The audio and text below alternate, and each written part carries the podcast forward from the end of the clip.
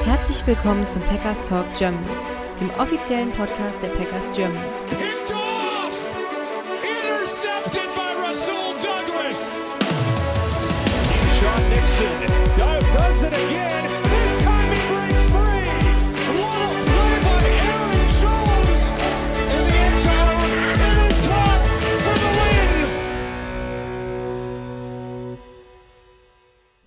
Hallo und herzlich willkommen, liebe Packers-Fans, zu einer weiteren Folge vom Packers Talk Germany. Ausgabe 241 heute. Ähm, ich bin der Jo und mit mir dabei ist heute wieder der Sebastian. Hallo zusammen, wir hören uns auch wöchentlich, ne? Ja, ja, in der Zwischenzeit schon. Ähm, ja, Sebastian, wir müssen heute über die Niederlage gegen die Raiders sprechen, die ja noch relativ frisch ist. Ähm, draußen bester Sonnenschein. Wir dürfen uns jetzt die, die Niederlage der Packers nochmal zu Gemüte führen hier im Podcast. ich glaube, gibt trotzdem einige spannende Punkte, über die wir sprechen können. Ähm, vielleicht äh, steigen wir mal ein. Wir haben eben im Vorgespräch schon kurz gesprochen. Ähm, du hattest ein ungutes Gefühl vor dem Spiel, hattest du schon gesagt. Ja, ich hatte durchaus ein ungutes Gefühl ähm, und wurde letztendlich bestätigt im unguten Gefühl, aber ich hatte halt ein völlig anderes Szenario vor den Augen. Und wir hatten im äh, Vorgespräch schon so ein bisschen darüber gewitzelt und äh, hatten gesagt, nee, wir hatten eher damit gerechnet, dass Josh Jacobs uns in Grund und Boden läuft, dass Devonta Adams äh, hier auch mal wieder so ein Spiel mit 15 Catches und 200 Yards und drei Touchdowns auflegt, aber das kam ja nicht so, ne?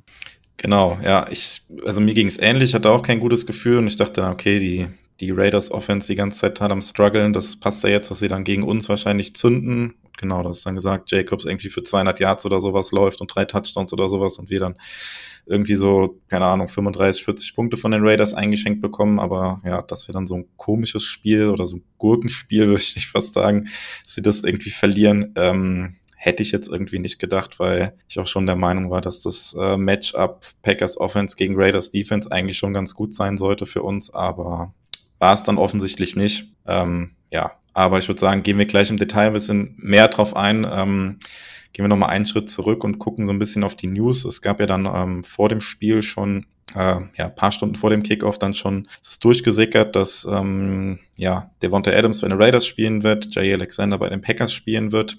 Ähm, das war relativ früh klar und dann ein bisschen später ist dann durchgesickert, dass Aaron Jones dann nicht spielen wird. Ja, und dann gab es noch einen Roster-Move, den die Packers dann tätigen mussten. Sebastian, was haben die Packers dann gemacht?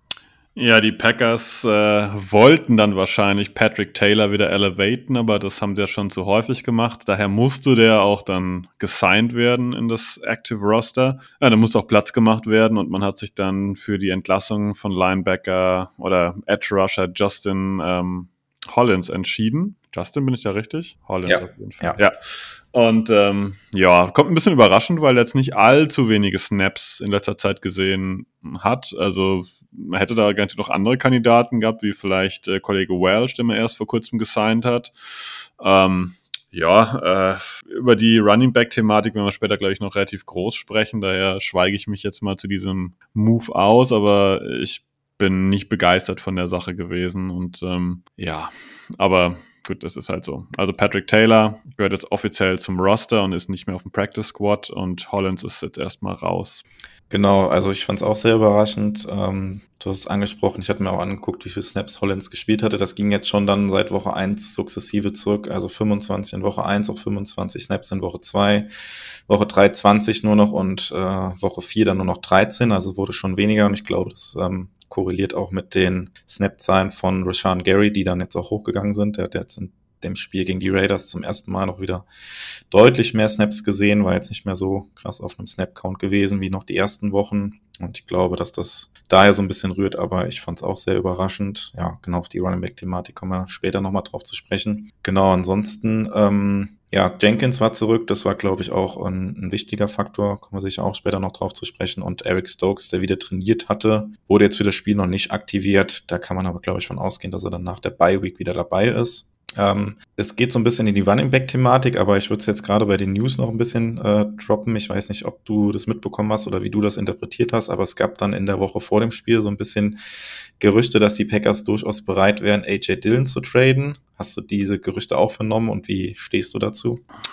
Super schwer. Also, das ist eine.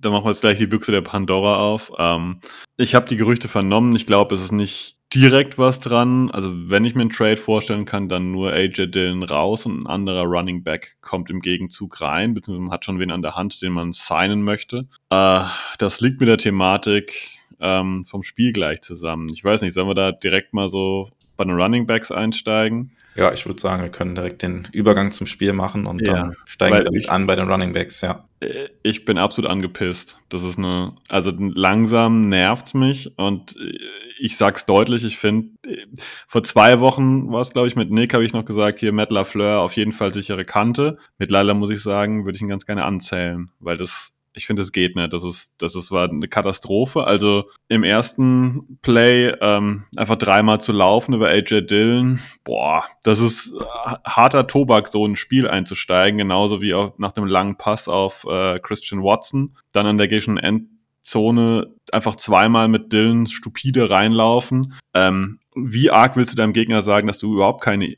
kreativen Ideen hast. Das ist also im Prinzip wirklich mit der weißen Flagge direkt winken. Und eins muss ich direkt sagen, AJ Dillon kann man in dem Spiel gar keinen großen Vorwurf machen. Der hat eigentlich eine solide, ordentliche, fast schon gute Performance abgeliefert. Aber wir haben einfach überhaupt keine Lösung auf Running Back. Ja, Aaron Jones ist ein ak aktueller großer Faktor, ein sehr, sehr guter Running Back. Aber wir haben verdammt noch mal drei Running Backs normalerweise auf dem Roster. Und entweder ist dieser dritte Running Back, sorry, ich rede mich gerade in Rage, aber es, äh, dieser dritte Running Back sollte normalerweise eine, eine Alternative sein. Und Emmanuel Wilson ist im Moment keine Alternative, aber man hat ihn da jetzt mal geparkt. Will man den entwickeln, dass er in zwei Jahren ready ist oder was? Also das ist, sorry, das, das passt auf ein NFL-Roster nicht. Und wir spielen im Prinzip mit einem einzigen Running Back und elevaten jede Woche Patrick Taylor, der aber auch keine Snaps sieht. Das heißt, um es mal ganz kurz zu fassen, man hat jetzt zehn Tage ungefähr Zeit, glaube elf waren es sogar, äh, sich auf die Raiders vorzubereiten, auch auf den Ausfall von Aaron Jones mit einem Plan äh,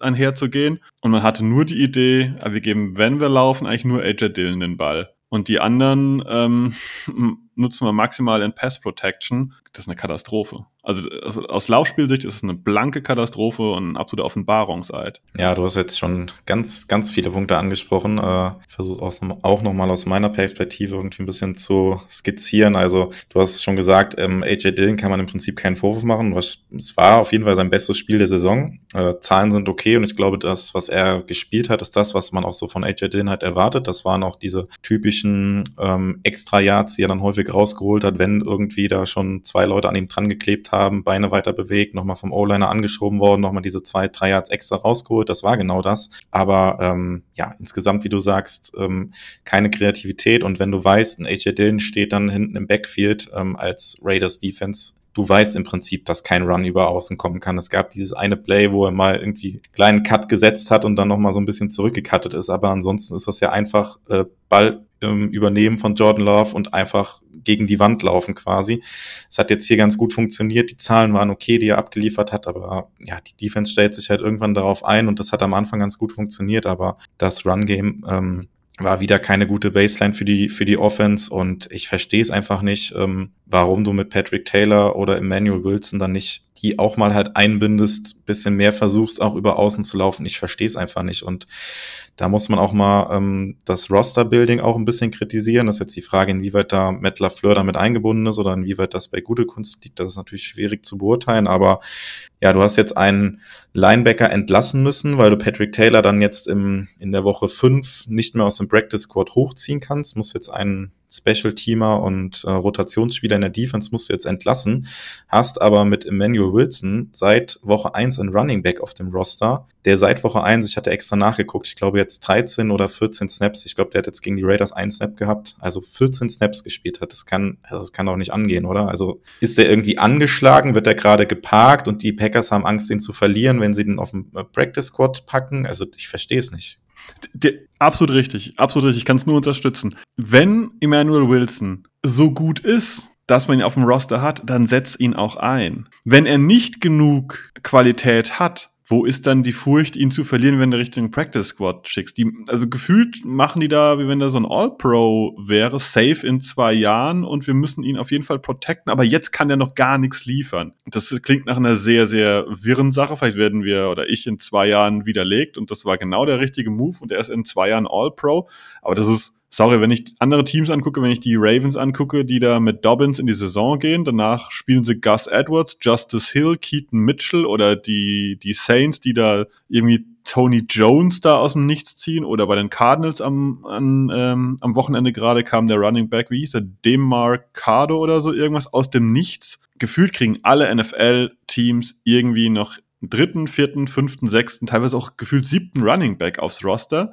der in ein, zwei Spielen auf jeden Fall wie ein Starter und wie ein Topspieler aussieht. Und wir haben scheinbar einen dritten Running Back auf dem Roster, der nicht mal ein paar simple Läufe auf die Kette kriegt oder dem man es nicht zutraut. Und das ist, finde ich, ein Zustand, der geht gar nicht. Und das ist einfach absolut frustrierend und ich finde, das ist ein absolut negativer Aspekt für das Punkt, für, für, das, äh, für das Team. Weil ähm, wir leiden offensiv darunter, dass die Defense einfach weiß, okay, Dylan geht durch die Mitte, über außen kommt gar nichts. Ähm, und wenn ein anderer Running Back draufsteht, äh, brauchen wir keine Angst haben, weil mit dem laufen sie eh nicht. So, und das ist, das ist, ich meine, wie gesagt, wie, wie arg willst du mit der weißen Fahne winken? Und das geht auch Richtung Play Calling, Roster Building, Head Coach und so weiter und so fort. Ist dämlich. Ja, und jetzt hast du ja gleich das, äh, also hast du quasi wieder ein Problem, beziehungsweise irgendwas musst du jetzt wieder machen mit dem Roster, weil du hast jetzt vier Running Backs auf dem Roster. Das ist, glaube ich, auch zu viel. Aber ähm, ja, Patrick Taylor ist jetzt gesigned. Ähm, ist das jetzt so jemand, der dann wieder entlassen wird und dann wird er versucht, wieder aus Practice Squad zu sein? Oder was macht man, wenn wir jetzt mal davon ausgehen, dass jetzt ähm, Aaron Jones mit der, mit der Bye Week dann wieder fit ist für das Spiel ähm, in Woche 7 gegen Denver? Also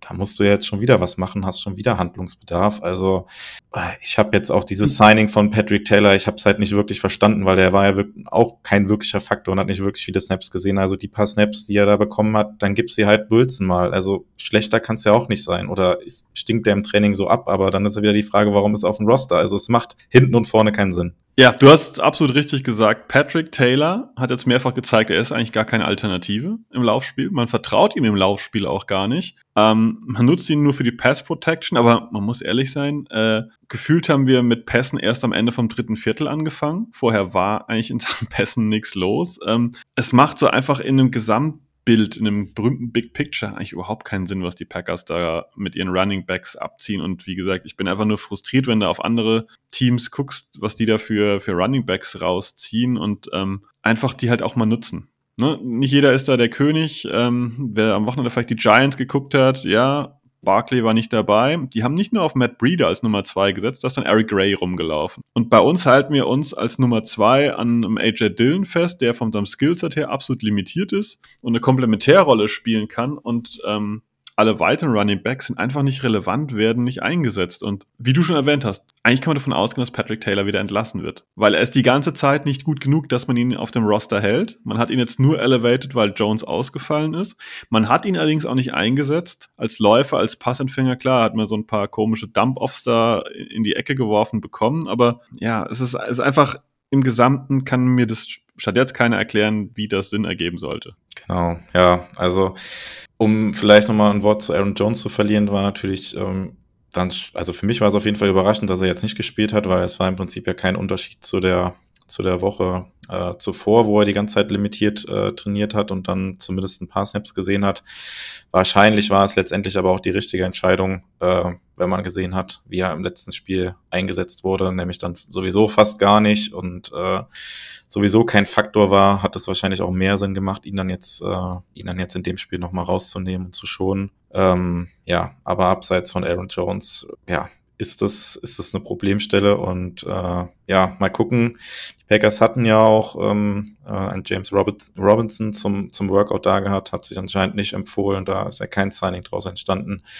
Aber ich glaube, das allein zeigt, dass die Packers auch sehen, dass sie da was machen müssen auf der Position oder vielleicht auch gewillt sind, was zu machen. Aber ich würde da jetzt auch die nächsten Wochen gerne auch tatsächlich auch mal einen Move sehen. Ich glaube, da wird es mir auch zustimmen. Also irgendwas muss man verändern oder machen oder die Leute auch anders einsetzen. Also wenn das nicht anders wird, muss man wirklich den Coaching-Staff anzählen, weil ich erwarte einfach, dass kommende Woche die, also abseits der Bye Week, einfach im nächsten Spiel die Packers einen Plan haben für Aaron Jones, wie er läuft, den haben sie. Ein Plan für AJ Dillon, den haben sie scheinbar auch. Der wurde zwar verbessert, gut, aber es muss auch einen Plan geben für Running Back 3. Und ich, ich habe einfach gefühlt, sie haben keine Idee, keinen Plan, keine, keine Spielzüge für den dritten Running Back da. Und sorry, das ist Usus in der NFL. Wie du sagst, ich erwarte einen Roster-Move potenziell. Ich erwarte aber auch irgendwie, dass da eine Game Day Preparation da ist. Dass man irgendwie sich nicht hinstellt und sagt, Himmel, ja, ist Aaron Jones ausgefallen? Ja, was machen wir denn jetzt die Woche? Das ist, also, wir haben ja nur noch ein paar Lauf Laufspielzüge für, für AJ Dillon hier auf dem Zettel.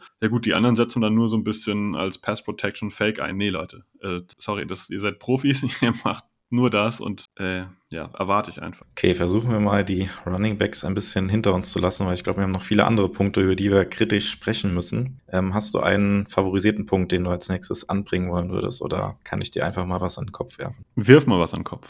Okay, ich würde, weil es äh, thematisch ja irgendwie auch passt, ähm, mal auf die O-Line gucken dann. Ähm, es hängt ja irgendwie mit dem Run-Game auch so ein bisschen zusammen und äh, ja, im Laufe der Saison hat man jetzt ja auch schon gesehen, dass wir hatten diverse Verletzungen in der O-Line, haben jetzt Jenkins zurückbekommen, was auf jeden Fall ein Gewinn für die O-Line war. Äh, Royce Newman zum Glück wieder raus.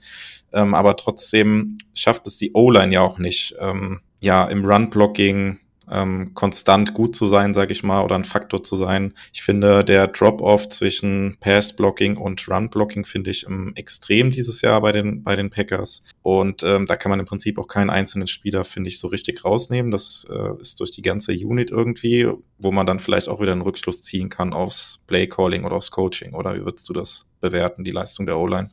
Ich fand die Leistung der O-Line schlecht. Einfach schlecht. Und jetzt werde ich mal ein bisschen ähm, Salz in die Wunde kippen. Ich glaube, ein Teil der Spieler ist auch einfach nicht gut genug. Ich nehme jetzt mal, ohne jetzt irgendwie nur auf ihn zu schießen, ich nehme jetzt mal Rashid Walker raus. Eigentlich ist doch geplant gewesen, dass Bakhtiari spielt. So, sein Vertreter war letztes Jahr Kollege Zach Tom. Eigentlich war der Right Tackle letztes Jahr Josh Nischman. Über den hat man jetzt gesagt, naja gut, der hat nicht genug, ähm, der bringt nicht genug Einsatz, der trainiert nicht fleißig, ist nicht eifrig genug. Okay, also hat man gesagt, gut, dann schieben wir Tom darüber, weil der hängt sich rein. Gut.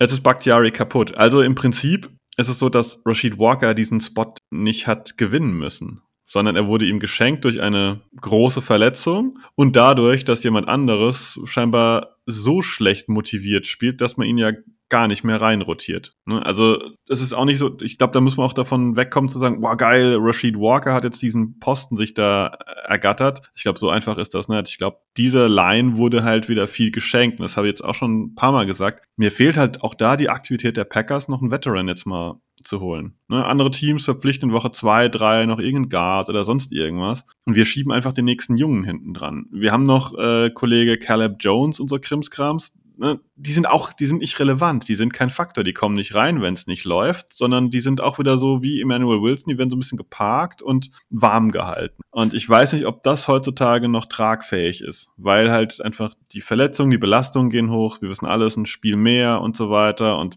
ähm, ich habe das Gefühl, dass die Packers bei gewissen Sachen noch sehr in diesem, diesem Entwicklungsstadium hängen. So wie sie damals Josh Nischman auch zwei Jahre erstmal mitgeschleppt haben. Und ähm, ich habe das Gefühl, dass da halt, ja, wir, wir haben ja im Prinzip keine Routine. Was ist, wenn jetzt ein weiterer Tackle ausfällt? Was ist, was ist der nächste Schritt? Dann kommt Caleb Jones rein, der hat ja schon mal einen Snap gespielt auf NFL-Niveau. So, ja, und dann hocken wir, vielleicht, ja.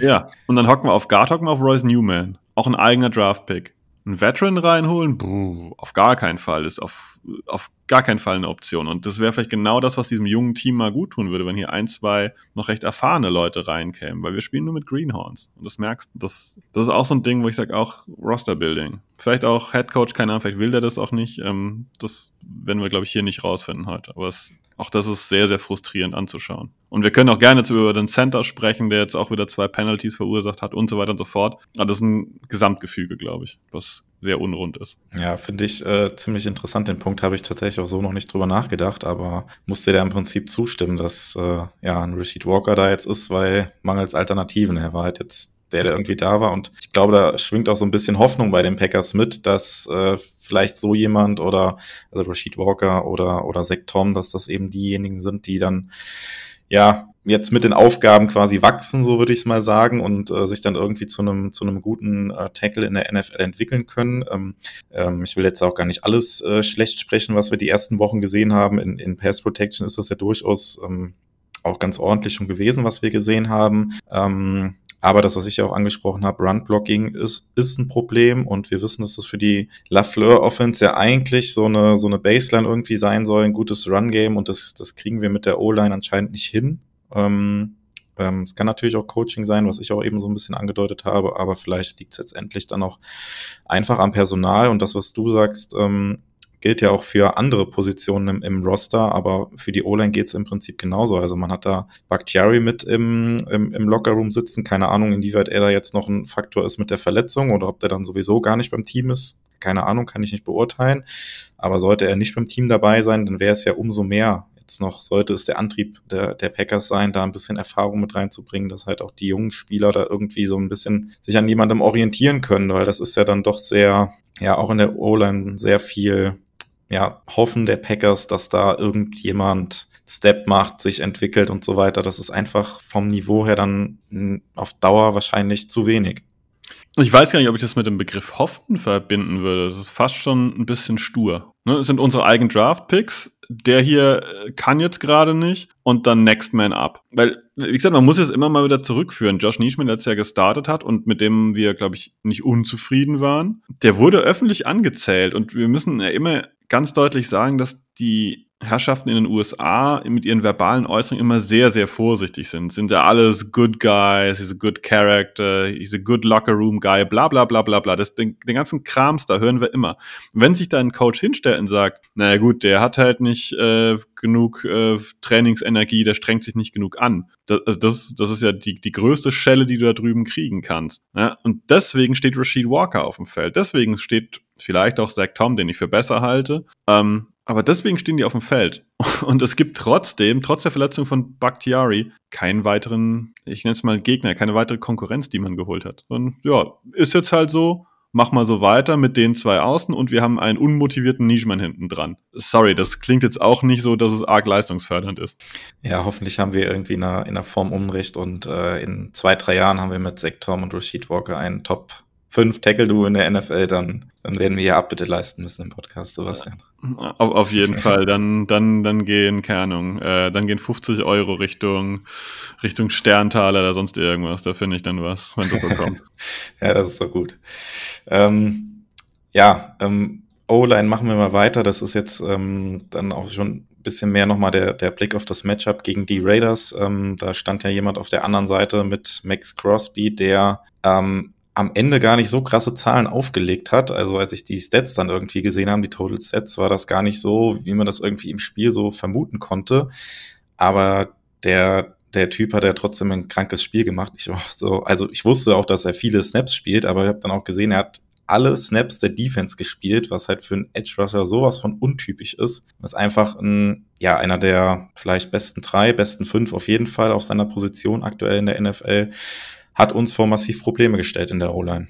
Hat uns vor Probleme gestellt, wir haben uns aber auch selbst Probleme gemacht. Das eine Tackle for Loss an Patrick Taylor, wenn man ihn halt ungeblockt durchlässt, gibt's halt Ärger, ne? Also, sorry, das ist auch wieder, wir kommen wieder ein bisschen zu äh, Game Planning durch, wo ich sage, ja gut, äh, vielleicht waren sie wieder nur Grünschnäbel von den, das haben wir alles schon mal durchgekaut, ne? Irgendwie Leute in der Line, vielleicht hat das keiner erkannt, da muss halt die Line adjusten, das muss vielleicht Love erkennen, das muss vielleicht Myers erkennen, das muss vielleicht ein, einfach ein anderer Gameplan sein, aber wenn du Max Crosby frei da durchlässt, dann Shepard's hinten. Und da haben wir ihm halt auch ein, zwei Gelegenheiten geboten. Und daher schockieren mich die Zahlen jetzt nicht, sondern wir sind eigentlich noch mit einem blauen Auge davon gekommen, auf, rein auf ihn bezogen. ja, ich, glaub, ich, ich glaube, er hatte individuell aktuell sogar die niedrigste Pass-Rush-Win-Rate ähm, über die gesamte Saison. Also vergleichsweise gut hatten die Packers das noch gehandelt, aber er hatte natürlich auch jetzt, ähm, abgesehen vom Pass Rush, natürlich auch Einfluss im, im Run-Game und war im Prinzip äh, immer präsent und wie gesagt, 100% der Snaps gespielt.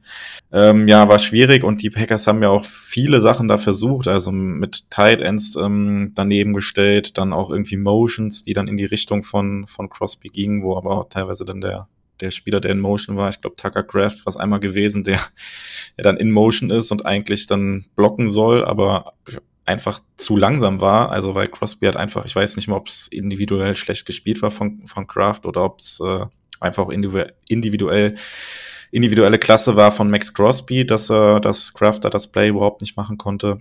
Ähm, aber ja, er hat äh, die junge O-Line ordentlich, ordentlich aufgemischt und äh, Lafleur hat es irgendwie nicht geschafft, auch mit äh, Tight Ends, äh, Chip Block und was weiß ich, was es da noch alles gibt, ähm, den irgendwie zu limitieren oder ja, ihn komplett aus dem Spiel zu nehmen, was vielleicht aber auch bei einem Spieler seiner Klasse vielleicht gar nicht möglich ist. Ja, ich glaube, das muss man schon stehen lassen. Also Max Crosby hätte auch so ein bisschen für Wirbel gesorgt, einfach weil er halt ein sehr, sehr, sehr, sehr guter Edge Rusher ist. Ähm, ja, ansonsten glaube ich, haben wir zum Thema O-Line fast alles gesagt. Ne? Das ist, äh, ist unzufriedenstellend und ich finde, sieht für die Zukunft jetzt nicht so gut aus. Ne? Egal, ob wir jetzt über Santa Myers sprechen, egal über die beiden Tackles reden. Das Einzige, was ich rausnehmen will, sind die beiden Guards. Aber wie willst du Guards bewerten, wenn jeweils rechts und links von ihnen ein Problem ist? Ne? Das, äh, ja, schwierig dann. Ja, auf jeden Fall. Ja, ich würde sagen, wir machen mal weiter und schauen mal ein bisschen auf die Passempfänger. Und ähm, eine Statistik, über die ich gestolpert bin, jetzt auch in Vorbereitung auf die Folge. Weißt du, wie viele Completions zu Wide Receivern die Packers in Halbzeit 1 hatten? Wissen tue ich es nicht, aber ich tippe mal auf zwei. Es waren zwei. Weil ich habe mir im Spiel die Frage gestellt, so Ende des dritten Viertels, äh, aber wir fangen jetzt mal an zu passen. Und zwar, damit meine ich Sachen, die keine Dump-Offs irgendwie zur Seite waren, Richtung Running Back oder Tight End. Ja, ja also war auffällig. es war, also ich fand es erschreckend, weil dieses, dieses Matchup Cornerbacks gegen Packers Wide right Receiver sollte eigentlich für die Packers eigentlich schon ganz gut gewesen sein. Da gab es ja auch eine Stat, die während dem Spiel da eingeblendet wurde. Klar, äh, Marcus Pete ist auf der anderen Seite, der natürlich extrem viel Erfahrung mitbringt, aber ähm, alle anderen Cornerbacks, die da so rumgerannt sind bei den, Pack, äh, bei den Raiders, hatte keiner mehr als zehn NFL-Starts bis zu dem Spiel in, in Woche 5 jetzt gegen die Packers. Und das kann doch irgendwie nicht ähm, ja der Ernst von Lafleur sein, dass man das nicht schafft, diese Cornerbacks dann irgendwie mit äh, Watson, Dubs und äh, Reed, Wicks, klar, das sind jetzt, ist jetzt keine Elite-Wide Receiver-Gruppe, aber du hast da doch schon Matchups, die du kreieren solltest, ähm, die du auch zum Vorteil an der Packers auslegen solltest. Aber ähm, Klar, es waren jetzt natürlich auch Fehler der Wide Receiver selber dabei, aber zwei Completions in der ersten Halbzeit. Also es geht gar nicht. Wir haben alle Bodytypes bei den Wide Receivers. Wir haben unseren kleinen Jane Reed, wir haben den größeren Speedster mit Watson, wir haben Dubs, der bei Contested Catches gut ist, wir haben mit äh, Wicks einen Big Body Receiver und so weiter und so fort. Und du hast es schon gesagt, wir hätten Matchups finden müssen. Ich hatte das Gefühl,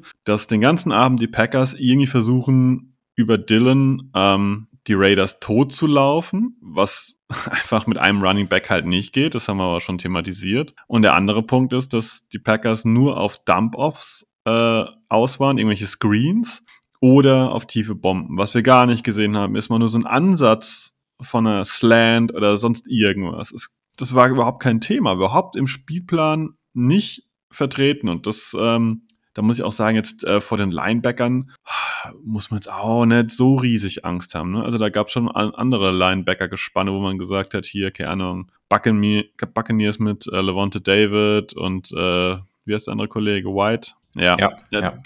Das, das, das sind Sachen, da sage ich, okay, werf, werf ich da rein. Und hier haben wir jetzt äh, Divine Diablo und äh, Robert Spillane. Und Robert Spillane, ja, er hat jetzt zwei Interceptions gefangen, aber ähm, ist jetzt auch kein All-Pro, ne? Also, ja, die, hätte, die hätte ich vielleicht aufgefangen, weiß ich nicht, aber.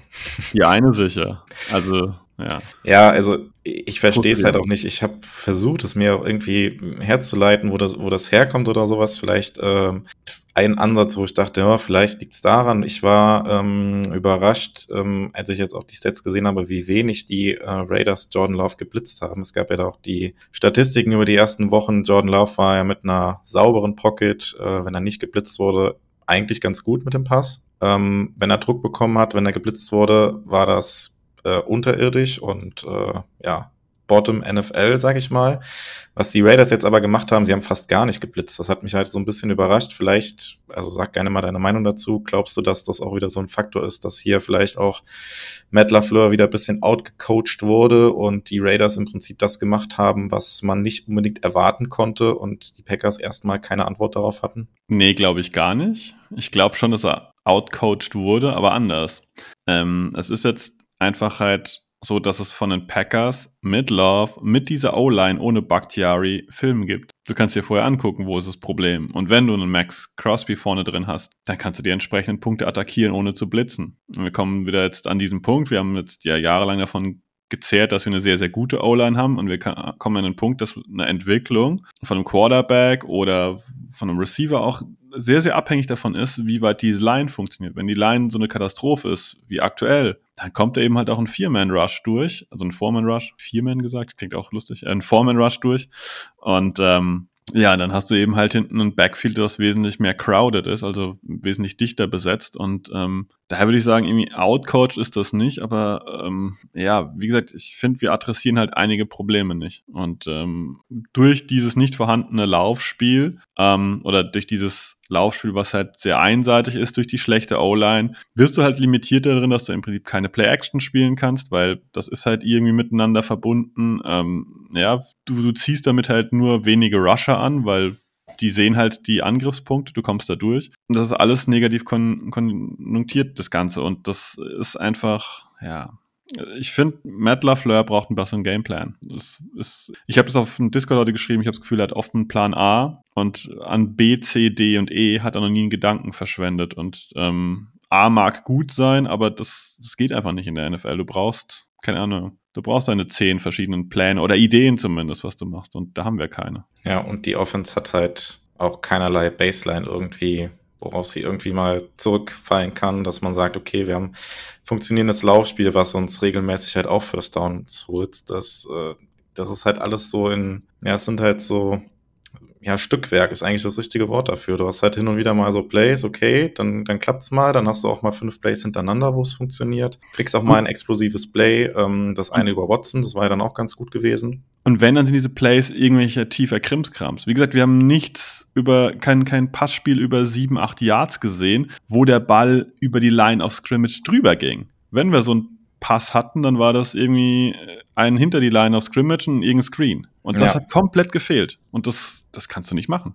Ja, ja, genau. Und also die Offense hat es einfach null geschafft, den Ball konstant zu bewegen. Und das hängt natürlich dann auch mit den Right Receivern und den wenigen Targets zusammen. Ich würde es einfach nochmal ähm, noch hier erwähnen, um das nochmal zu unterstreichen, wie, wie wenig das war. Also Romeo Dubs hatte vier Targets, eine Reception. Jaden Reed zwei Targets, eine Reception. Tavian Wicks ein Target, eine Reception und dann Christian Watson mit sieben Targets, aber dann hat auch nur drei Receptions und wenn man da das lange Ding für 77 Yards abzieht, was ja jetzt auch kein ähm, super gecalltes Play irgendwie war, sondern das ist halt auch entstanden, weil, okay, Love ähm, rollt aus der Pocket halt raus und die ähm, Raiders-Verteidiger denken alle, okay, äh, wir müssen jetzt aufpassen, dass er nicht selber läuft und vergessen, dass Watson hinter ihnen ist. Also das war ja auch mehr so ein, das war kein gutes Design, das war einfach ein krasser individueller Fehler der, der Raiders-Defense, der dazu diesen riesen Raumgewinn geführt hat. Und ähm, ja, mit so wenig Targets auf die Right Receiver wird es halt erstens schwierig, den Ball konstant zu bewegen und dann letztendlich wird es natürlich auch schwierig, äh, konstant zu punkten. Ähm, ja, ich weiß gar nicht, ob man, oder hast du irgendwie individuell noch einen Take zu den, zu den Wide Receivern, was Positives irgendwie, weil ich hätte sonst ähm, im Nachgang auf jeden Fall noch was Negatives zu den Receivern. Ich würde es eigentlich fast schon in Schutz nehmen, weil es gab keine Möglichkeit. Es waren insgesamt nur 14 Bälle, die Richtung Wide Receiver geflogen sind. Äh, das eine Ding, was zum Beispiel als Target für Dubs gilt, war diese Interception direkt in die Arme von Spillane. Natürlich war er da das Target, aber er war fünf Meter hinten dran gestanden. Ne? Das, die kannst, dieses Target kannst du streichen, weil da gab's zero Chance, diesen Ball zu bekommen. Und ähm, ich finde, das sagt halt schon viel aus, wenn 14 Targets nur auf die äh, Wide Receiver gingen und der Rest, äh, ja, ähm, ich glaube, es müssten dann äh, 16 gewesen sein auf Running Backs und Tight Ends. Und das ist ein Zeichen, dass es nicht funktioniert, wie du schon gesagt hast, dass man keinen kein, kein Rhythmus hatte, dass es Stückwerk war. Ich finde den Begriff Stückwerk eigentlich relativ gut. Und ähm, selbst in Phasen, wo es nicht gelaufen ist, hat man sich dann aber nicht auf das verlassen, was funktioniert hat. Ne? Was funktioniert hat, waren eigentlich so Dump-Offs Richtung Luke Musgrave. Da kamen eigentlich immer konstant so sechs, sieben, acht Yards manchmal bei raus. Und das hat man dann in, in Phasen dann ähm, wieder sein lassen. Hat man wieder irgendeinen Sidearm Richtung Patrick Taylor rausgefeuert und so. Ich denke so, boah, ähm, ich, ich, wie gesagt, ich bin, bin heute wirklich mal super frustriert, weil das war offensiv war das absoluter Müll. Das war die Definition von Müll, was wir da gesehen haben. Und zwar grausam, sich das anzuschauen. Ja, ähm, ich bin aber auch bei dir, dass man äh, die Wide Receiver durchaus auch in Schutz nehmen muss, weil, wie du sagst, es war teilweise halt auch nicht äh, viel mehr drin, ähm, weil sie halt auch so wenig eingesetzt wurden, wenig Targets bekommen haben. Ähm, ja, und dann kommt halt, das war das Negative, was ich jetzt noch ansprechen wollte, halt erschwerend hinzu. Im letzten Drive hast du dann halt die Möglichkeit, äh, nochmal zu scoren, ähm, bewegst den Ball schon ganz gut, hast dann einen ja, Drop von Romeo Dubs, der sehr bitter war. Also, keine Ahnung, das äh, hat man im ersten Jahr so von ihm gesehen, aber es ist jetzt länger, dass er halt so einen einfachen Ball da hat halt fallen lassen.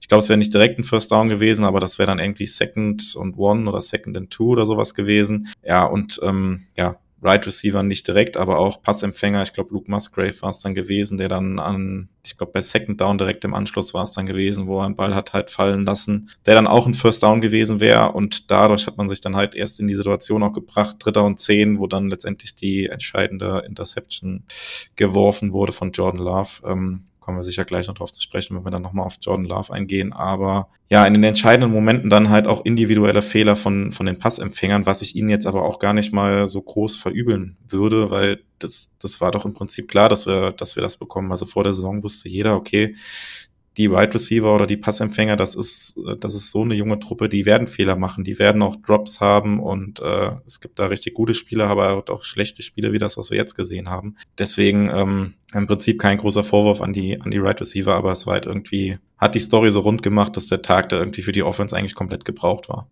Absolut richtig. Ich will noch eine Sache hinzufügen. Ähm, man braucht sich halt auch nicht wundern, wenn man die Receiver das ganze Spiel über ignoriert und ihnen dann in den letzten zwei Minuten plötzlich ein, zwei Bälle hinwirft, dass da das Selbstvertrauen nicht gerade das Größte ist, dass man irgendwie nicht im Spiel drin ist. Äh, wir hatten vor ein paar Wochen das mal kritisiert, dass, dass äh, bei irgendeinem so lustigen äh, Third Down dann der Ball das einzige Mal zu Malik Heath rübergeflogen ist. Ähm, da braucht man sich nicht wundern. Ne? Und äh, man hat es geschafft, dass die Wide Receiver der Packers nicht im Spiel drin sind. Ähm, wie viele Snaps hat Dontavian Wicks gesehen? Ja, wenn du so fragst, wahrscheinlich nicht viele. Fünf? 13. Samori Toure?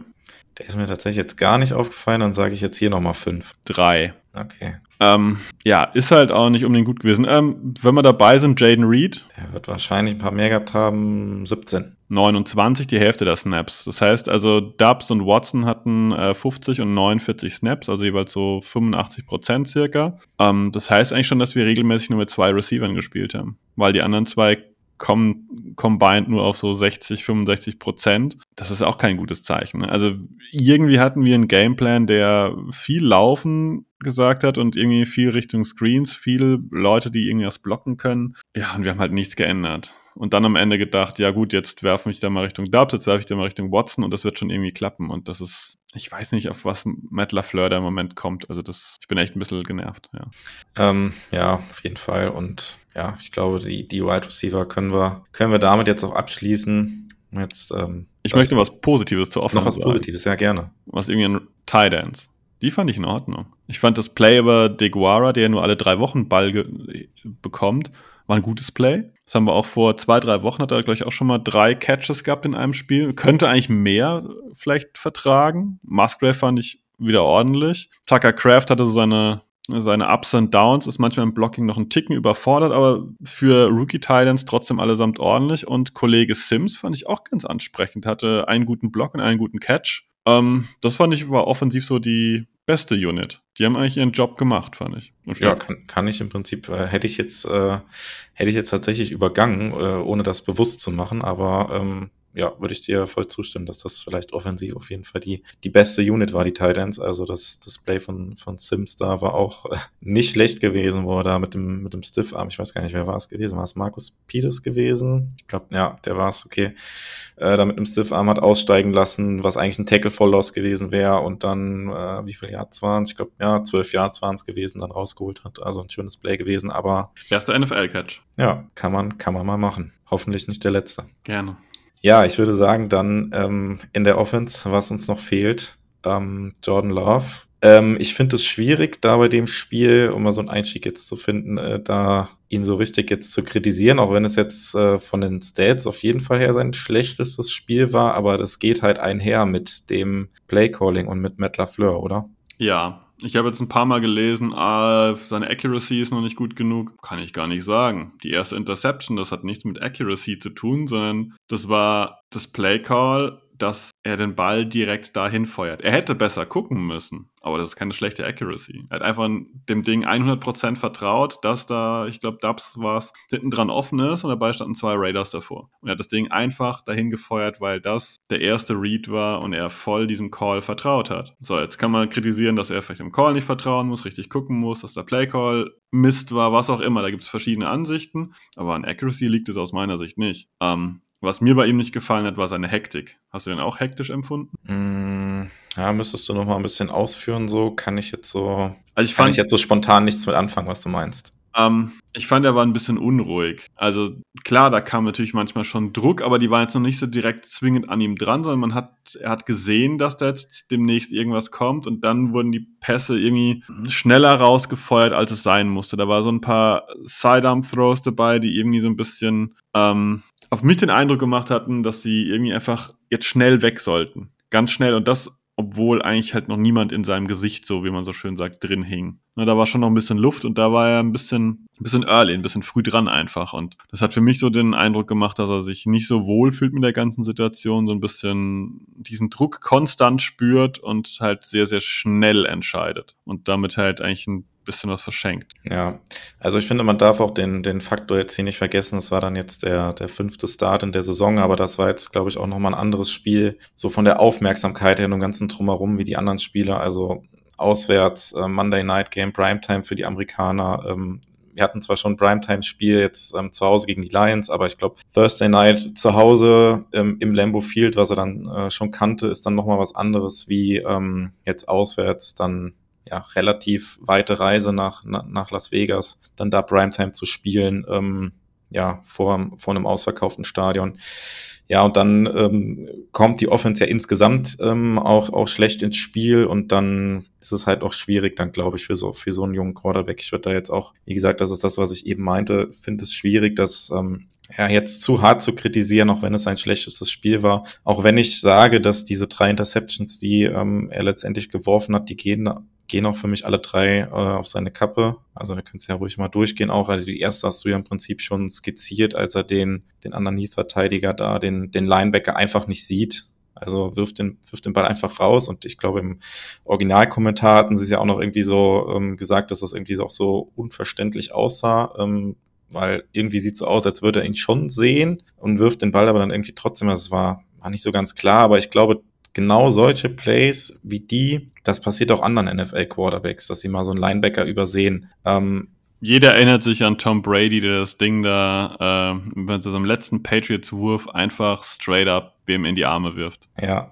ja. Sehr ähnlich und das passiert.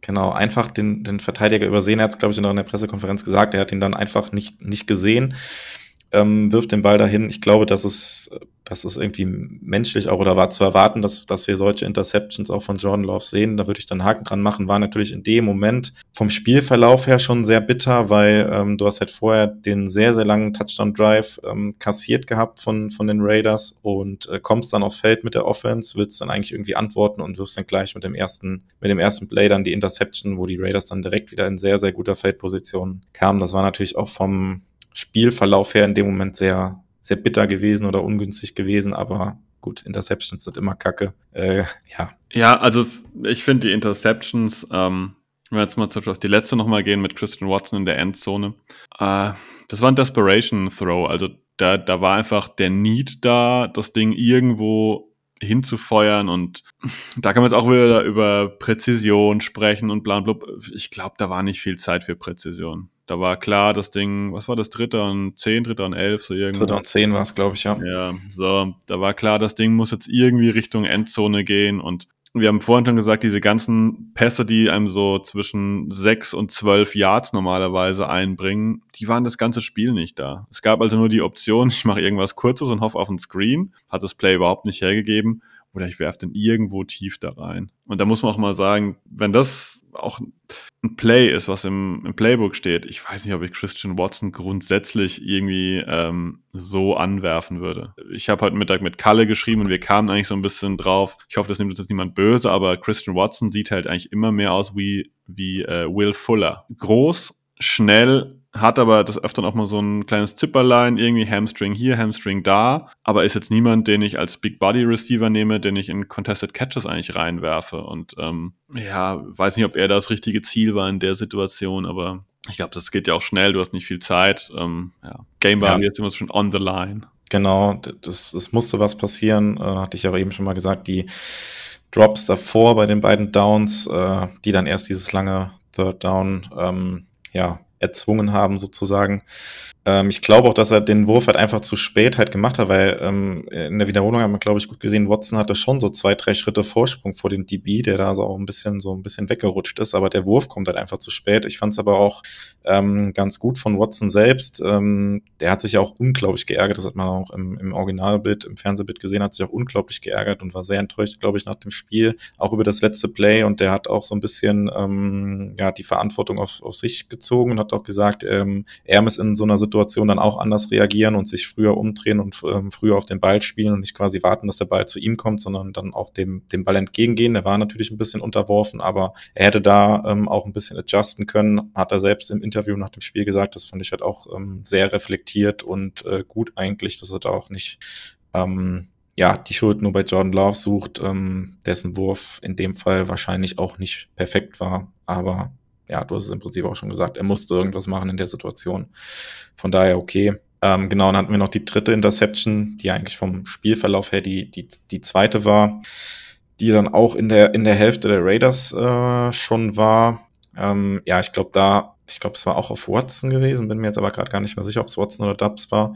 Ähm, glaube ich auch, dass ähm, der Receiver offen war, aber der Wurf auch einen Tick zu spät kommt und dadurch der Verteidiger nochmal hinkommt, die Hand halt reinhält und das ist halt bei so getippten Pässen kann passieren, dass er dann genau dahin fliegt, wo halt der, der Linebacker in dem Fall einfach nur die Hände aufhalten muss und den Ball fängt. Passiert auch. Ja, und am Ende hast du dann halt drei Interceptions stehen, kein Touchdown für Jordan Love und äh, ja, eher einen gebrauchten Tag. Ja, und ich muss das einstreuen. Warum haben wir eigentlich auch mal einen Lauf geplant mit Jordan Love. Fehlt auch, finde ich, komplett. Das wäre was auch für diese Defense gewesen. Gerade wenn sie meinen, sie machen vorne nur einen Vier-Man-Rush, dann laufe ich mal.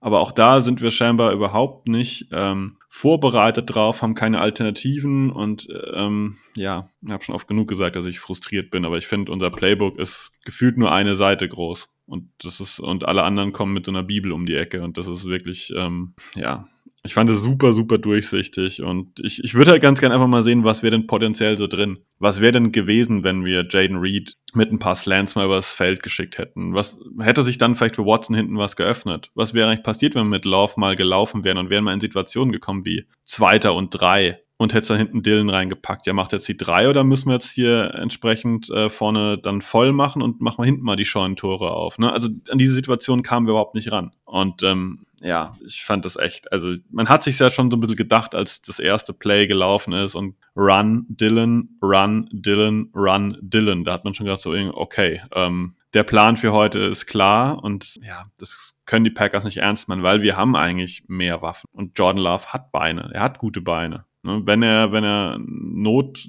ja, Not-Scramble quasi machen muss, dann funktioniert das eigentlich einigermaßen. Ist gar nicht so schlecht. Warum nicht mal geplant? Genau, es, es kommt, es kommt immer nur aus der Not heraus. Das ist auch äh, guter Punkt, hatte ich, glaube ich, auch in einer der Folgen vor der Saison, dass ich gespannt bin, wie Jordan Love quasi auch als äh, Runner eingesetzt wird und dass das, also designte Run-Spielzüge für Jordan Love gibt es ja im Prinzip gar nicht. Also es gibt einen Spielzug gegen die, gegen die Saints bei 4. und 2, wo er dann in die Endzone rennt. Das, das war mal so einer, aber das war dann auch an der Goal-Line irgendwie. Ja, keine Ahnung. Also du hast es gesagt, er kann ja schon scramblen und kann schon laufen. Und wenn man das hin und wieder auch nur mal einstreuen würde, dann wäre das halt auch was, was eine gegnerische Defense irgendwie respektieren müsste und wo man vielleicht auch wieder ein bisschen drauf reagieren müsste. Aber wenn du es halt nie machst, es kommt halt immer nur, wenn, wenn John Love halt irgendwie scramblen muss oder das Play irgendwie verlängert oder sonst irgendwas, ja, nicht designt kann es mir im Prinzip nur so erklären, dass man Zeit vermeiden will, dass man Jordan Love in die Situation bringt, dass er da irgendwie im Open Field halt irgendwie getackelt wird. Gerade jetzt zu Beginn der Saison willst du halt nicht in der Saison, wo du sowieso den Quarterback jetzt eigentlich evaluieren musst und willst, dass er sich möglicherweise bei so einem Tackle halt irgendwie verletzt. Ähm, Gibt es ja auch Beispiele jetzt mit äh, Anthony Richardson, Quarterback der Colts, der jetzt bei so einem Play halt außerhalb der Pocket dann irgendwie, wo er selbst gelaufen ist, sich verletzt hat, dass man sowas vermeiden will. Ja, okay, aber wenn du das anständig trainierst, kannst du dem Quarterback halt auch beibringen, dass er entsprechend slidet und dann sollte das auch das Risiko okay sein. Da, dazu muss man auch ganz klar sagen, das Risiko ist immer irgendwo da. Ne, also es ist ein NFL-Spiel und wenn, wenn Max Crosby da äh, einschlägt und Lauf steht in der Pocket, ist das äh, nicht wesentlich ungefährlicher, würde ich sagen. Ne? Aber klar, ja, ja. Zeit vielleicht für die Defense. Ähm, Zeit für was Positiveres, denn ich fand die eigentlich ganz akzeptabel. Ja. Die Ra Raiders haben nicht so viel gemacht. Ähm, das Laufspiel haben wir solide im Griff gehabt, würde ich sagen. Ich halte Josh Jacobs für einen der besseren Running Backs und der hat äh, unter 70 Yards gemacht. Devon Devonta Adams hat uns auch nicht lebend aufgefressen. Ähm, wie ist dein Eindruck der Defense? Ja, wenn man dem Spiel etwas Positives abgewinnen will, dann ist es wahrscheinlich die, die Defense. Ähm, Wobei, da gibt's auch so ein paar Momente, wo man sich wieder an den Kopf fassen kann, aber kommen wir vielleicht gleich noch drauf zu sprechen. Aber wenn mir vorher jemand gesagt hätte, Josh Jacobs läuft für ähm, 69 Yards äh, und einen Touchdown, und äh, ja, wenn man das eine, eine Play jetzt noch ähm, abzieht, der 24-Yard-Run, dann war das von der Run-Defense äh, von unserer Seite, war das diesmal äh, sehr gut gespielt, aber im Prinzip auch so ein bisschen das, was man vielleicht erwarten konnte. Ähm, die Raiders waren ja jetzt auch die gesamte Saison mit dem Run schon nicht so gut. Ähm, ja, da haben sie ja massiv Probleme. Ich glaube, nach EPA per Play sind sie die, die schlechteste Rushing Offense der, der aktuellen Saison. Ähm, ja, aber es ist natürlich auch bisher unsere Schwäche gewesen, die Run Defense. Ähm, von daher hat da unsere Schwäche, die Schwäche der Raiders sozusagen geschlagen aber auch Devonta Adams mit, wenn mir das vorher jemand gesagt hätte, vier Pässe für 45 Yards, ich hätte es sofort unterschrieben, ohne, ohne zu zucken. Ähm, das, das war schon okay. Ich würde sagen sogar mehr als okay. Das war eine, eine, eine gute Leistung, obwohl wir ein paar Dinger drin hatten. Ne? also ähm, Preston Smith in Coverage gegen Devonta Adams, nette Idee. Haken Zweimal sogar. Also wenn es einmal dir irgendwie passiert, okay, falschen Call dann irgendwie hast, Personal nicht richtig gesehen hast, aber es kann nicht sein, dass dir das zweimal passiert. Also mhm. ja, aber Joe Barry hat so ein so ein äh, Fable für Preston Smith in Coverage schicken. Das ist einfach sein Lieblingsding. Warum auch immer. Ähm, keine Ahnung. Äh, ansonsten, ich fand den Pass Rush fand ich völlig in Ordnung. Das hat wieder gut funktioniert, haben auch diverse Leute abgeliefert, ob, egal ob das jetzt Enak Bari ist, ob das ähm, Rashan Gary ist, Kenny Clark kam entsprechend durch, ähm, Preston Smith kam durch. Äh, da haben wir vielfältig was gesehen. Was mir halt Sorgen macht, ist ähm, die Linebacker-Gruppe. Jetzt gar nicht, dass ich jetzt McDuffie schlecht fand. Ähm, der ist jetzt relativ schnell in so eine Rolle reingerückt, die ihm gar nicht so steht, weil mit Devontre Campbell und dem Ausfall von Quay Walker ist er jetzt quasi so die Nummer eins. Ähm, wow. Äh, war akzeptabel, fand ich. Aber ist natürlich auf längere Sicht, je nachdem, was bei Quay Walker jetzt rauskommt, äh, potenziell unangenehm. Ja, genau. Mit der Verletzung von, von Campbell jetzt auch noch, wobei der ist jetzt, glaube ich, ja seit drei Spielen raus und ist nicht auf Injured Reserve gegangen. Der gehe ich mal davon aus, dass der dann auch nach der Bye wieder dabei sein dürfte, weil die Packers ihn eben nicht auf Injured Reserve geschoben haben und ähm, Quay Walker war ja zumindest in der zweiten Halbzeit, hat man ihn, glaube ich, auch an der Seitenlinie wieder gesehen, ähm, in, ja, normalen Klamotten, sag ich mal. Wenn da jetzt eine schlimmere Verletzung gewesen wäre, dann hätten wir ihn an der Seitenlinie nicht gesehen. Da ja, muss man natürlich immer noch abwarten, was, was die genauen Untersuchungen oder was die Reporter da schreiben, was jetzt letztendlich die Verletzung ist. Aber da ist natürlich die Hoffnung, dass wir sowohl Eric Wilson und ähm, Zaya McDuffie dann höchstens wieder im Special Team sehen und äh, ansonsten wieder Quay Walker und Devontae Campbell dann ähm, auf Inside Linebacker übernehmen dürfen. Das ist natürlich dann schon nochmal ein deutlicher Qualitätsunterschied. Insbesondere fand ich auch, dass Quay Walker ähm, die paar Snaps, die er drauf war, ich glaube, es waren knapp 20 gewesen, ähm, eher verletzt runter musste, ähm, ein richtig gutes Spiel gemacht hat, äh, sehr präsent war, gut getackelt hat. Ähm, ja, das war dann zum Glück ein Verlust, den wir nicht weiter groß gespürt haben im Verlauf des Spiels. Da hätte ich Schlimmeres erwartet, aber natürlich trotzdem die Hoffnung, dass wir ähm, unsere beiden etatmäßigen Linebacker gegen die Broncos in Week 7 dann zurückhaben. Ja, das muss man auf jeden Fall hoffen. Ähm, ähnlich ist es ja für die Safety-Gruppe. Äh, Donald Savage hat sich ja auch ähm, irgendwie am Bein verletzt. Das habe ich gar nicht so richtig wahrgenommen, was da genau war. Auf jeden Fall sind wir da jetzt äh, schon sehr schmal besetzt mittlerweile mit ähm, Rudy Ford und Jonathan Owens. Äh, selbst Dylan Levitt, äh, über den wir die Offseason immer gescherzt haben, dass der letztes Jahr keinen einzigen äh, normalen Snap gesehen hat. Der hat jetzt gegen die Raiders zwei Snaps schon gesehen. Also das zeigt eigentlich, dass wir da personell definitiv am Limit sind. Und ähm, ja, aber die Defense war in dem Spiel nicht das Problem. Wie gesagt, äh, Raiders nur 17 Punkte und dass die mit ihrem Game Manager-Style über Garoppolo, Josh Jacobs, Devonta Adams da schon ein, zwei Mal übers Feld kommen, damit war zu rechnen. Ne? Also das, ähm, aber. Ja, also ein, ein Moment habe ich noch gedacht, das war wieder so typisch Joe Barry irgendwie. Ich glaube, es war sogar der erste, der erste Touchdown gewesen. Ja, wo die Raiders, ich glaube, fast an der 5-Yard-Line oder sowas halt irgendwie schon waren oder sowas oder an der 7-Yard-Line und die Packers halt irgendwie eine Coverage spielen, die halt wieder 10 Yards off ist. Also direkt an der Goal-Line. Ja, das ist dann halt ein Garoppolo, der nutzt es dann halt aus in der Situation oder kann das ausnutzen. Sieht das natürlich und ist dann, äh, ja, ein easy Touchdown. Also das sind halt so Sachen irgendwie, da fehlt mir auch so ein bisschen der Prozess irgendwie. Ich war das im Spiel gegen die, doch im Spiel gegen die Lions war das doch gewesen, wo wir da auch, ähm, letzte Woche haben wir da beide auch noch drüber gesprochen, über das Personal an der Goal-Line, was dann schlecht, schlecht gecallt war von Barry.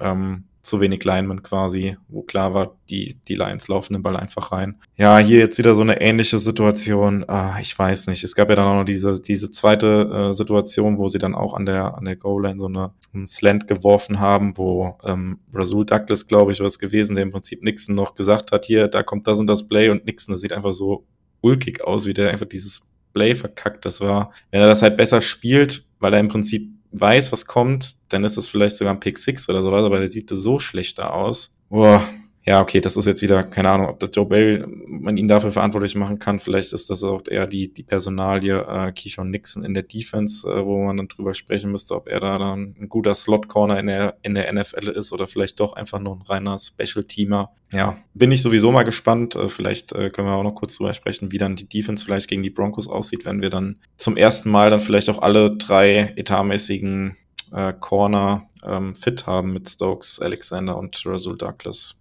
Da bin ich mal gespannt, wie sie, wie sie das handeln, wer da im Slot steht und wer outside steht, weil eigentlich gehören die drei aufs Feld. Absolut. Ich wollte noch einen kleinen Gag bringen. Ähm, das war jetzt ein bisschen lange geredet, jetzt kommt er mit Verzögerung. Du hast gesagt, naja, äh, hier bei dem einen Play ähm, hat Barry wieder entsprechend off verteidigt und hat äh, zu wenig Lineman äh, aufs Feld geschickt. Wenn unsere Verletzungsmisere so weitergeht und äh, Savage ausfällt und Stokes nicht fit ist und Quay Walker und Devonta Campbell nicht da sind, haben wir bald nur noch Lineman. Also dementsprechend wird er vielleicht bald dazu gezwungen, an solchen Situationen dann einfach vorne hier sieben Mann mal aufzustellen. Ja, ähm, nee, aber sonst gebe ich dir recht, klar. Es wird jetzt mal Zeit, glaube ich, dass die Packers nach ja, fast schon über einem Jahr, würde ich mal sagen, ihre Top 3 Corner mal wieder auf dem Feld zusammen haben. Ähm, wie gesagt, Savage, keine Granate, aber hat ein bisschen äh, wieder den, den, Pfeil in die richtige Richtung geschoben. Ähm, ja, ich glaube, diese, diese illustren Joe Barry Plays, die werden wir nicht ganz wegkriegen. Ich glaube, die werden immer da bleiben, dass er irgendwie zu weit off ist oder mal wieder irgendjemand in Coverage schickt, wo man denkt, Gottes Willen. Netter Versuch, TJ Slayton auf Justin Jefferson zu stellen, so irgendwas. Ne? Also solche kreativen Momente, sind übertrieben jetzt eben, ähm, die sind einfach da, aber es war eine ordentliche bis gute Performance der Defense. Daran lag es nicht, dass wir gegen die Raiders derart rostig schlecht rüberkamen. Ja, genau. Also ich glaube, das muss man nochmal unterstreichen, auch wenn es jetzt keine High-End-Performance der Defense war. Also die Defense war jetzt nicht für die Niederlage verantwortlich. 17 Punkte in der in der NFL zu kassieren. Das ist jetzt ähm, ist kein, kein schlechter Wert. Ich fand es trotzdem interessant, dass ähm, Jay Alexander auch nach dem Spiel gesagt hat, dass man die, muss ja. eine Sache, man muss sagen, 17 Punkte kassiert, obwohl man selbst drei Interceptions hatte. Ja, genau. Das obendrein. Ja. Also es ist nicht einfach nur, die haben die 17 Punkte erarbeitet, sondern wir haben denen ja auch ein paar Mal den Ball zusätzlich gegeben und dafür ist das echt okay. Ja, absolut. Ja, ähm, genau. Und Jay Alexander hat nach dem Spiel noch gesagt, ähm, das war schon okay, aber ähm, wir, wir als Defense ähm, müssen dieser jungen Offense noch mehr helfen und wir hätten auch in dem Spiel noch mehr liefern können oder noch mehr performen können. Ähm, ja, klar, aber also, keine Ahnung, wenn du 17 Punkte zulässt, klar, du kannst auch immer 0 Punkte zulassen, aber es ist halt auch schwierig, du hast es angesprochen, wenn du drei Turnover schon gegen dich hast, dann gar keine Punkte zuzulassen. Es besser geht immer, aber das Spiel hat ganz klar die Offense verloren und ähm, hier dann insbesondere die Turnover, die am Ende dann spielentscheidend waren. Vielleicht sollten wir jetzt mal gegen die Patriots spielen, das wäre vielleicht genau das Richtige. Ja, die, die Broncos als nächster Gegner sind ja jetzt auch nicht so das Top-Team der NFL, aber. Ja, wobei, wobei die ja eigentlich äh, defensiv selbst ganz gerne kassieren. Ne? Also, aber das ist die Frage, ob wir da das richtige Matchup sind. ja, naja, das, das äh, greift jetzt auch noch ein, ein bisschen vorweg. Da haben wir jetzt, äh, ich glaube, zwölf Tage Zeit oder ja, heute ist Dienstag, genau, müsste dann Sonntag sein, zwölf Tage Zeit, bis wir die, die ähm, Packers wieder sehen. Ähm, ich hatte noch einen, äh, einen äh, Moment, den ich noch ansprechen würde, wo ich mich auch gefragt habe, was soll das? Oder ich fand es halt in dem Moment überhaupt nicht gut. Ähm, eine Situation, wo Matt LaFleur meiner Meinung nach die Raiders nochmal in der ersten Halbzeit überhaupt ins Spiel gebracht hat mit einem fragwürdigen Timeout, als die Packers das erste Play der Raiders quasi ähm, unterbinden den Angreifer auch äh, rückwärts quasi an der Seitenlinie rausschieben, die Uhr weiterläuft. Äh, es waren dann irgendwie noch 44 Sekunden oder sowas. Die Raiders tief in der eigenen Endzone und die Packers nehmen dann ein Timeout. Also die Packers hatten noch zwei Timeouts in dem Moment. Klar hat es so ein Second and Long, aber ich habe mir gedacht, also selbst im besten Fall, du bekommst den Ball vielleicht nochmal mit 20 bis 15 Sekunden ohne eigenes Timeout, dann bekommst du nochmal den Ball. Was soll dieses Timeout an der Stelle? Es wurde letztendlich nicht bestraft, weil dann das äh, Field Goal geblockt wurde. Aber da habe ich mich so massiv aufgeregt. Also das ist irgendwie so, ein, so eine schlechte Entscheidung gewesen. Wollte ich einfach nochmal platzieren, habe ich in dem Moment null verstanden, weil einfach die Aussicht, irgendwie den Ball nochmal mit anständig Zeit zu bekommen, war für mich überhaupt nicht gegeben. Und es wäre beinahe ja bestraft worden, weil die Raiders ein Timeout sparen konnten und äh, ja, selbst dann beinahe noch drei Punkte mitgenommen hätten. Erinnerst du dich daran, dass wir vor ein paar Wochen mal darüber diskutiert haben, dass Matt LaFleur, ich weiß gar nicht, ob es mit dir war, aber dass Matt LaFleur manchmal überkreativ wirkt. Manchmal ja. einfallslos, manchmal überkreativ. Und ja, ich glaube, wir hatten die Diskussion auch bei dem äh, Spiel bei den Falcons. Ich ich glaube, ich habe es selber nur gehört, ich war nicht mit dem Podcast, aber äh, ich meine auch, du hättest das gesagt, dass äh, in so Situationen kann sich ja auch ein äh, NFL-Headcoach äh, jemanden an die Seite stellen, der quasi die Uhr im Blick hat und dass sich der, dass sich der Headcoach darauf gar nicht konzentrieren muss, sondern sich darauf verlassen kann, okay, ich habe da jemanden an der Seite, der ruft mir zu, wann ich Timeouts nehmen muss und wann nicht. Und ey, boah, das war ja, daneben irgendwie und äh, ja, es wurde nicht bestraft. Am Ende wäre es auch egal gewesen, wenn es bestraft worden wäre, weil wir haben nicht wegen diesem verschossenen Field Goal nicht gewonnen, aber ja, wollte ich einfach nochmal hier platzieren, das fand ich ja, ja. schwierig. Das war auf jeden Fall Nick. Ähm, aber es, wenn man das ganze Ding anguckt, wir waren einfallslos in der Offense teilweise und dann an gewissen Situationen wieder ähm, überkreativ, wie mit dieser, mit dieser Timeout da jetzt noch irgendwie was rausquetschen, wo eigentlich gar nichts mehr im Glas ist, wenn du eh schon keine gute rollende Offense hast. Ist ja nicht so, dass irgendwie wir so im Flow waren, dass wir sagen können, wow, ist wunderbar, wir brauchen den Ball jetzt nochmal ganz dringend, sondern wir hatten eigentlich erstmal damit zu tun. Kein allzu großer Rückstand, ab geht's in die Pause, vielleicht Adjustments treffen. Ja. Ja. Ich hätte noch einen Punkt. Special Team. Ja. Wie gut war eigentlich dieser eine Return von Keyshawn Nixon? Das muss ich gerade zurück überlegen. Bei so Punts und Returns ist es meistens irgendwie, wo ich irgendwie bei Twitter hänge und irgendwie was nachlese. Äh, der Punt, meinst du ein Punt-Return oder? Ich glaube, es war ein Punt-Return, ja. Das war da, wo der werte Herr beschlossen hat, er nimmt den auf und äh, er geht ein bisschen nach hinten. Mhm. Ich habe auch gedacht, das ist auch wieder so ein Ding, so, ey Leute, äh, er ja, zwingt nicht. Genau, das ist so ein Moment, wenn du merkst, okay, es läuft irgendwie nicht, du musst jetzt irgendwie muss jetzt irgendwie was äh, erzwingen irgendwie. Ich, ich hatte auch das Gefühl, dass äh, Keishon Nix in diesem Spiel auch so ein bisschen die Ansage hatte, aus der Endzone halt nicht rauszulaufen, weil ich fand das im Spiel, in den Spielen zuvor, der ist ja quasi jeden Ball hinten rausgelaufen und ähm, okay, du hast dann von zehn Returns mal ähm, einen, der dann vielleicht äh, dich an der 30-Yard-Line starten lässt, statt an der 25, aber hast eben auch neun Plays, wo du halt an der 15-Yard-Line getackelt wirst und dann halt einfach schon das längere Feld halt vor dir hast. Ich glaube, da gab es auch äh, in, in die Richtung von Kichon Nixon eine Ansage, so gut er auch letztes Jahr war, wenn der, der Kickoff halt, keine Ahnung, acht Yards, sieben Yards in die Endzone gekickt wird, dann ist es halt ein Touchback. Ja, genau, und damit muss man auch mal leben. Das ist auch gar nicht immer zwingend äh, ja, so ein Problem. Wenn ich noch positiv erwähnen will, ist äh, unser Kicker, auch wieder einen soliden Job gemacht. Ähm, Panther Wellen war auch wieder in Ordnung. Also Special Team ist dieses Jahr, finde ich, ähm, in Sachen Kicking und äh, beim Holding kein wirkliches Thema, das passt ganz gut. Ja, und wenn vor der Saison mir jemand gesagt hätte, dass bis Woche 5 Carlson keinen Field Goal verschossen hat, keinen Extrapunkt verschossen hat, ich hätte da sehr viel Geld dagegen gewettet, muss ich sagen. Das war ja sehr wild teilweise, was man da aus dem Camp gehört hatte. Ähm, ja, aber umso besser ist es ja, dass er da jetzt anscheinend performt und äh, ja, sein Bruder hatte zwei Missed Field Goals in dem Spiel. Er war perfekt. Leider konnten die Packers es nicht zu ihren Gunsten nutzen, dass sie eventuell das Spiel dadurch gewonnen haben. Ja, und äh, ja, für mich auch noch so eine spielentscheidende Szene, was ich jetzt auch noch mal hätte, hätte vielleicht zum Abschluss dieses Horse-Color-Tackle da gegen Christian Watson, wo du quasi die einzigste Möglichkeit, glaube ich, wie sie das Tackle machen konnten in dem Moment und das verhindert dann die, findet dann den Touchdown und gewinnt ihn damit dann wahrscheinlich das Spiel. Das fand ich so ein bisschen, im Nachgang kann man sagen, die spielentscheidende Szene, aber irgendwie so ein was heißt witzig, aber irgendwie so Ironie, dass du mit quasi so einem illegalen Foulspiel dir dann das Spiel gewinnst, aber im Prinzip ja auch clever eingesetzt in der Situation. Ja, absolut clever eingesetzt. Also es war das Beste, was der Raiders-Verteidiger, ich glaube, war Peters, in dem Moment hat machen können. Und ähm, ja, ja,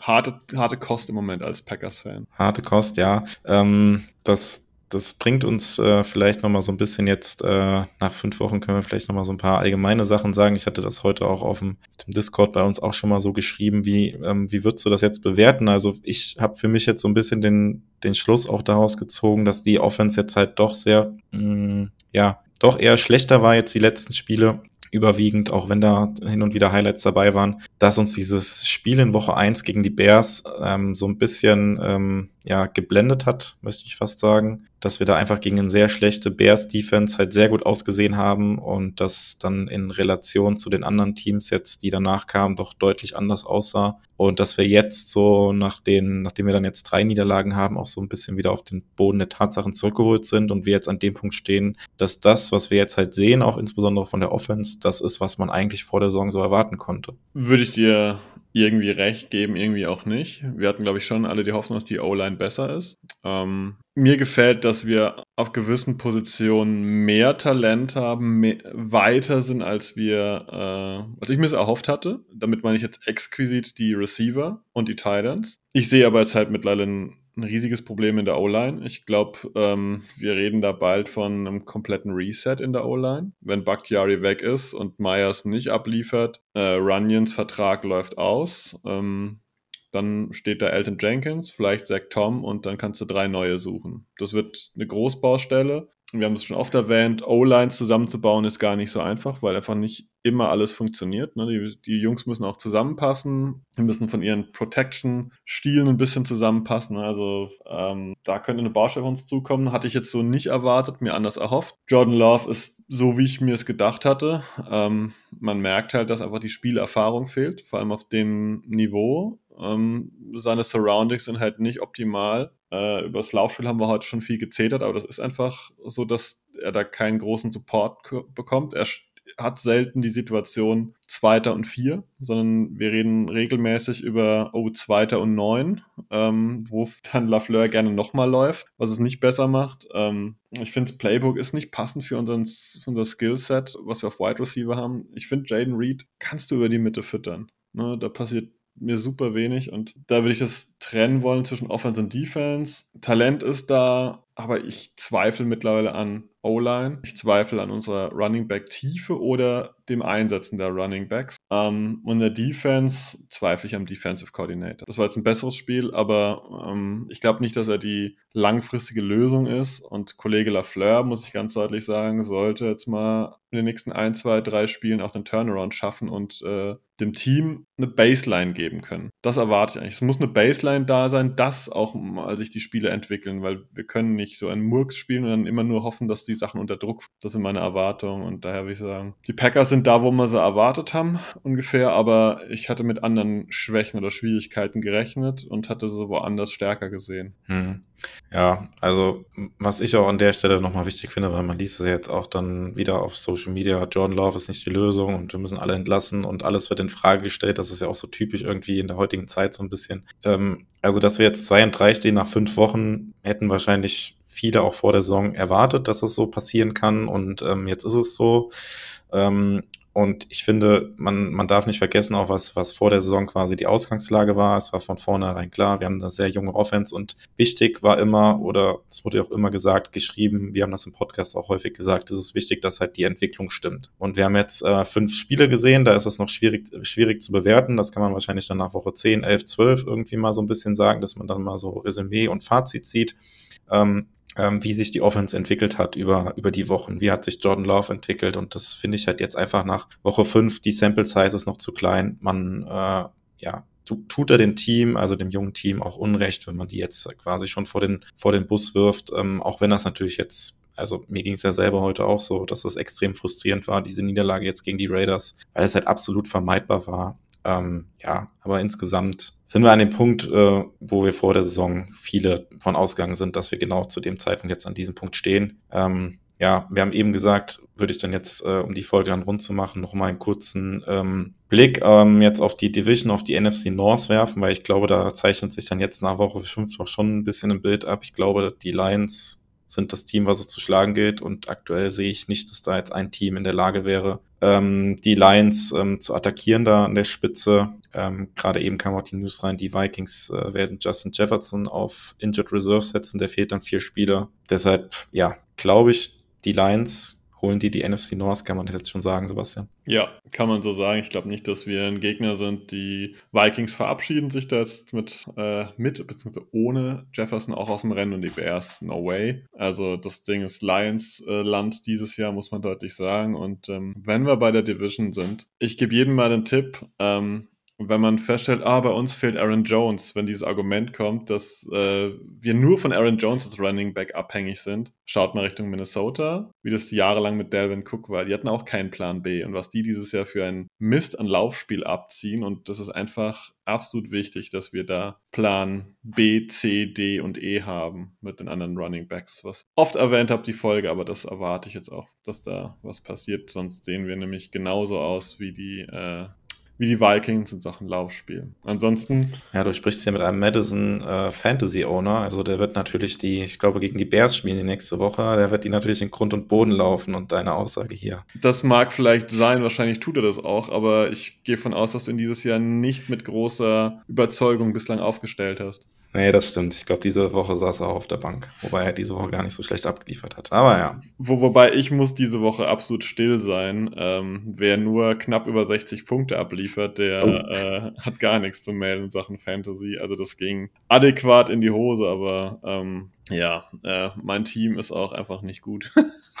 Muss es einfach so sagen. Ich habe einige Leute, die einfach ja, Underperformer sind und zwar sehr mutig von mir, die Woche jetzt äh, John Love und Aaron Jones aufzustellen. Das hat mir dann combined 4,9 Punkte gebracht. Äh, ja, damit qualifiziert man sich dann irgendwann auch mal für das hintere Tabellen. Drittel und da stehe ich mittlerweile. Na, man kann auch über die Mitte. Ist noch okay. Ja, ich habe gegen den, den, den Tronny verloren, der 0-4 stand vor dem Wochenende. Äh, Glückwunsch an der Stelle und Grüße an dich. Ich glaube, du hörst den Podcast ja auch regelmäßig. Verdient gewonnen die Woche. Ja, ja, und mein, äh, derjenige, der mich ungespitzt in den Boden gerammt hat, äh, der Joshua 0406, äh, der ist jetzt auch äh, für Leader. Aber ich muss sagen, es war mir schon nach äh, Thursday Night klar, dass ich die Woche nicht gewinne, nachdem er mir mit DJ Moore 49 Punkte eingeschenkt hat. Da war mir klar, okay, das, das wird schwierig. Ja, dass die Bears das so gegen die äh, Commanders gewinnen, hätte, glaube ich, hätten, glaube ich, auch die wenigsten gedacht. Aber auch Mut, dass man halt äh, so einen Spieler dann aufstellt.